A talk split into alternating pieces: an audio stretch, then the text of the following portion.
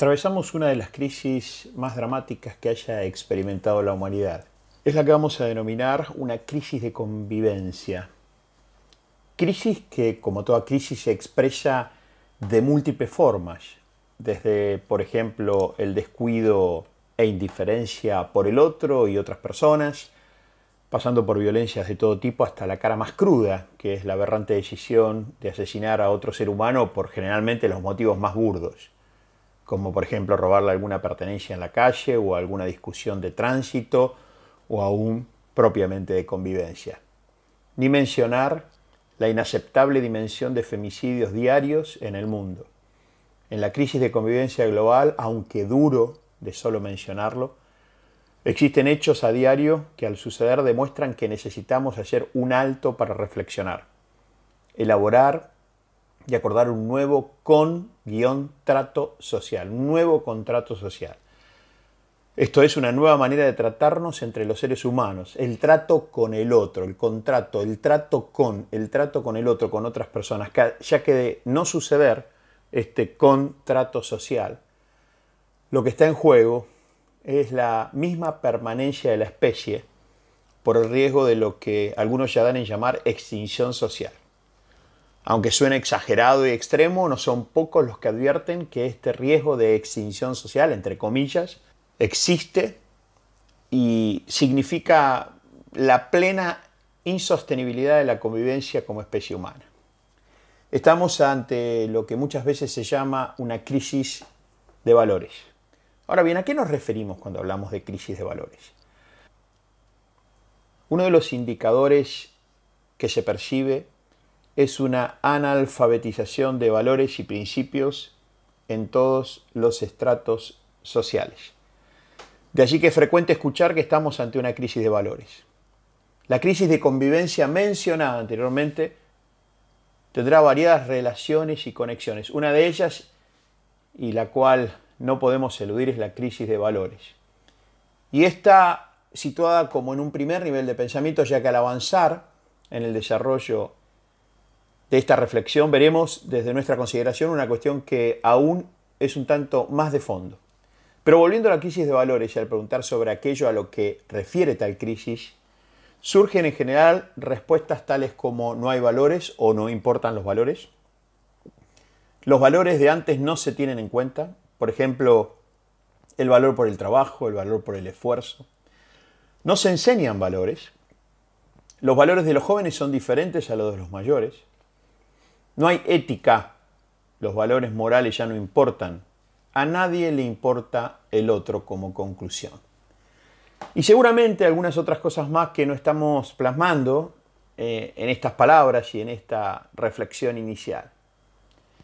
Echeverría, Rafael Echeverría menciona que la profunda crisis que encara la humanidad y de manera particular la cultura occidental es una crisis en el ámbito de la ética, agregando que esta crisis se expresa básicamente en tres niveles.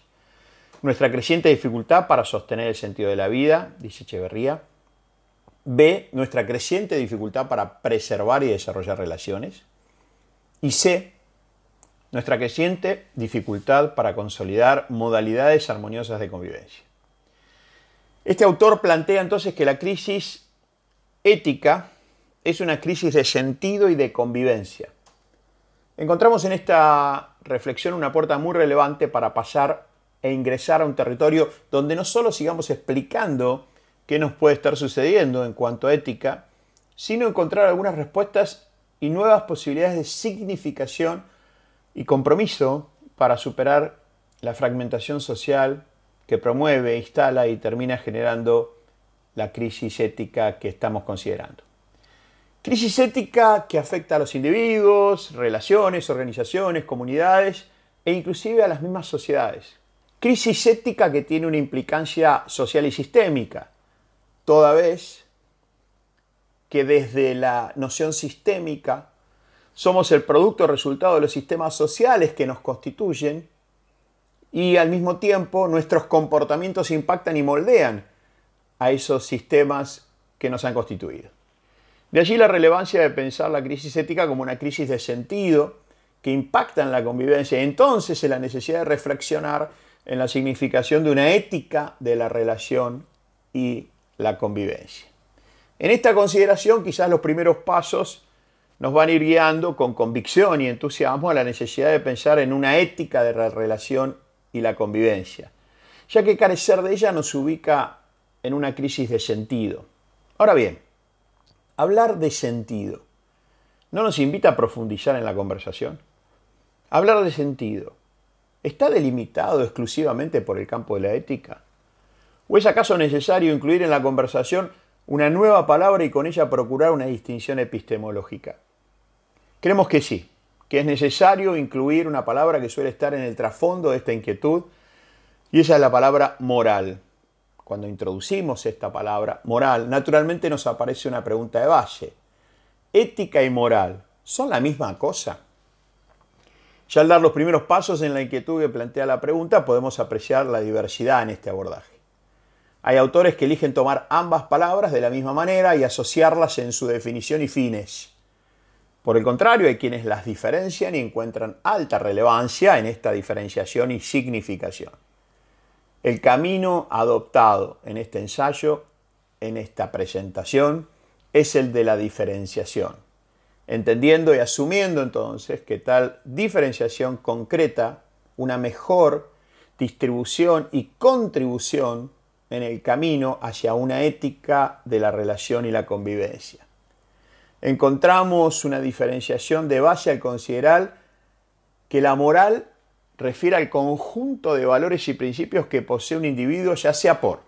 Esta moral se compone o se organiza por ser integrante de una cultura o comunidad que se rige por ciertos valores o principios morales, la cual denominamos moral adquirida, o aquellos valores y principios construidos, adquiridos por sí mismo en su proceso educativo de socialización, lo cual algunos autores llaman moral vivida. Por otro lado, en esta diferenciación que hemos elegido como camino, la ética Etos, en griego, refiere en su etimología y primer nivel de significación a la noción de forma de vida, carácter, comportamiento, para luego considerar la ética como un proceso de reflexión y acuerdo de dichos comportamientos en un determinado ámbito de socialización. Deseamos en este momento proponer a la moral como trasfondo. Proponer a la moral como una consideración de fondo en la cual un individuo va adquiriendo valores y aún normas en el desarrollo de su vida y socialización que determinen su elección personal y vayan definiendo su conciencia. En esa conciencia, en la cual residen ciertos principios de vida, que irá impactando, que, que irá impactando, que irá conformando su sentido y quehacer social. Al hablar de conciencia, cada individuo construye un paradigma bueno-malo, es decir, lo que va entendiendo bueno en general y entonces bueno en lo particular para su vida será en este trasfondo moral que podemos denominar conciencia, donde estará el núcleo de su sentido de vida. Un ejemplo interesante de moral, esto es de conciencia y sentido para vivir, son los derechos humanos que se apoyan en derechos que son universales, entendidos y aceptados como buenos y convenientes para una mejor socialización. Derechos humanos que se basan, por ejemplo, en valores universales como el respeto, la igualdad, la justicia, la honestidad, que se encuentran en el trasfondo. Esto es en la conciencia y por ende moral individual y colectiva que busca en su intención garantizar una socialización en paz y orientada al desarrollo. Aquí hace mucho sentido una de las definiciones de moral según la Real Academia Española, al citar que refiere a la ciencia que trata del bien en general y de las acciones humanas en orden a su bondad o malicia. Bien en general dice y la diferencia, la diferencia entre bien y mal. Desde el punto de vista moral, entonces, perder de vista el bien en general y la diferencia entre la bondad y la malicia será o llegaría a ser una crisis moral y de alguna manera una crisis de sentido de vivir y convivir.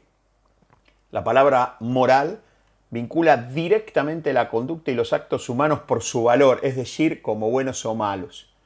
Los actos humanos son actos morales, porque expresan y deciden la bondad o malicia del hombre mismo que realiza estos actos.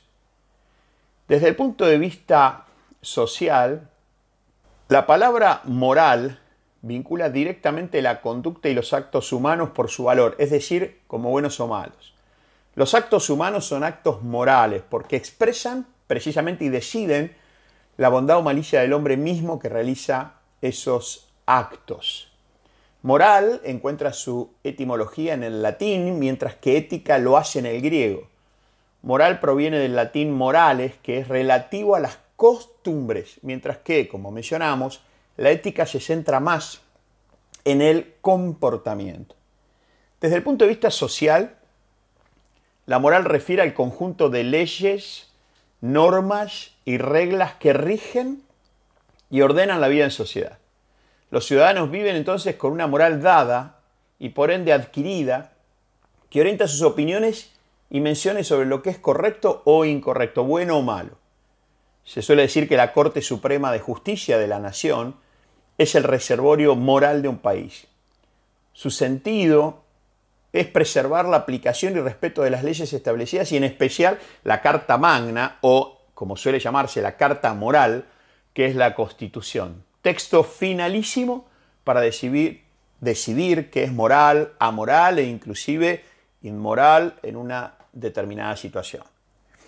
El habitante ciudadano tiene uno, uno de dos caminos posibles respecto a su relación con esa moral dada, aceptarla o rechazarla.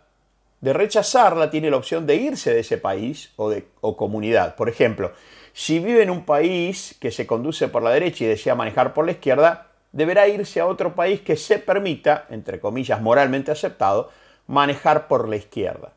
De no aceptar la norma y manejar por la izquierda, será sancionado por transgredir la costumbre y entonces perder el sentido de convivencia. Podríamos significar entonces que la moral es colectiva e impacta en los individuos que van haciendo de esa moral su conciencia, la cual diferencia lo bueno y correcto de lo incorrecto y malo. Es importante en esta consideración profunda respecto a la moral humana destacar que mientras que en ciertas sociedades y comunidades hay una moral basada en sus costumbres y normas, ese mismo proceder podría ser considerado lesivo para el conjunto y el individuo. Hay prácticas prenunciales, por ejemplo, en comunidades tribales en África, que son consideradas ofensivas, peligrosas e inclusive que atentan contra los derechos de los individuos a nivel universal. En todo caso, es muy importante mencionar que de no llevarse a cabo en esa cultura tales prácticas prenunciales, sería tomado el que no lo haga como una ofensa y quien evite realizarlas podría ser desterrado e inclusive condenado a muerte. ¿Por qué? En síntesis, porque se estaría perdiendo el sentido de lo que se está haciendo y la convivencia estaría en riesgo. Entonces, la crisis de sentido que se mencionó al principio, ¿es solamente una crisis ética o también tiene un trasfondo moral? Nosotros consideramos que es también una crisis moral.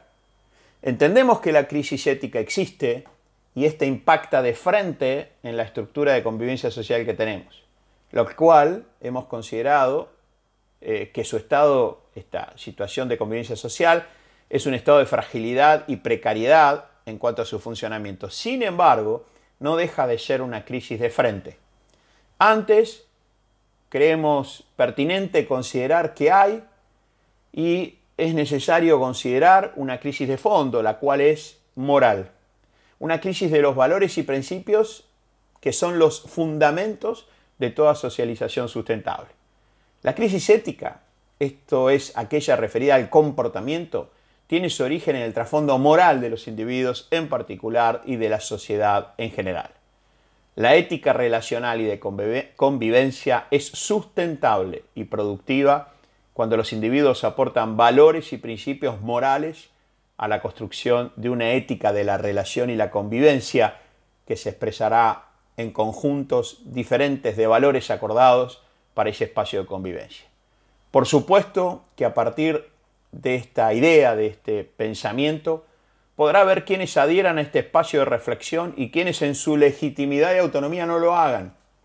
Incluso es posible que estos últimos, quienes no lo hacen, no solo no adhieran, si no juzguen errada la interpretación que refiere a la existencia de una crisis ética con un trasfondo anterior y primario, como es la crisis o decadencia moral. Por el contrario, La fortaleza de un trasfondo moral viene a ser el sustento para la posibilidad de una sólida ética relacional para una convivencia sustentable. Vale entonces, para finalizar, tener presente que adherir a esta propuesta y reflexión no hace válida la interpretación, ni rechazarla la invalida, sino que, como supo decir el filósofo Nietzsche, lo que decide que determinadas interpretaciones se impongan sobre otras no es una función de su verdad, sino de su poder. Esto es, de la posibilidad que esconde de generar valor agregado. Lo importante en todo caso de esta mirada es la recurrencia de su aplicación para no caer en la disfuncionalidad de ciertos referentes de una especie de pseudo progresismo cultural, quienes proponen la libertad de pensamiento y expresión para que todos expresen con autonomía sus opiniones y aun creencias, las cuales por supuesto son todas válidas, en tanto, claro, no sean contrarias a las que ellos sostienen, ya que de ser así se escuchará, no sin sorpresa, comentarios y posiciones que niegan la validez de tal mirada e interpretación. Como líderes del siglo XXI necesitamos ser coherentes al respecto y en todo caso tomamos o dejamos una cierta interpretación propuesta por su poder.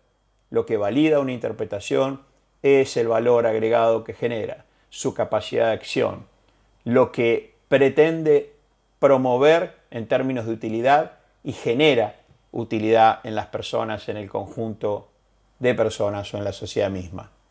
Es eh, una interpretación que tomamos o dejamos por su poder, esto es, por el valor agregado que genera y nunca en función de la verdad que contenga y expresa o aún que carezca. Cuando hablamos de moral, entonces, necesitamos hacer un alto y pensar en la idea de valores y principios morales. Consideramos propicio distinguir la noción de valores y principios morales para luego hablar de valores y principios éticos. Los valores y principios morales son los aportados por los individuos conforme a su propia conciencia, en base a las costumbres aprendidas y compartidas, como si allí también en base a aquello que la persona jerarquiza y pone en valor primario para distinguir lo correcto de lo incorrecto, lo bueno de lo malo, lo permitido y lo no permitido desde ningún punto de vista. Los valores y principios morales también son para los individuos recibidos, los adquiere a través de sus distintos espacios de educación, de familia, de distintos momentos donde esos valores van siendo transmitidos. Los valores y principios morales no significan acceso alguno a la verdad unívoca y absoluta.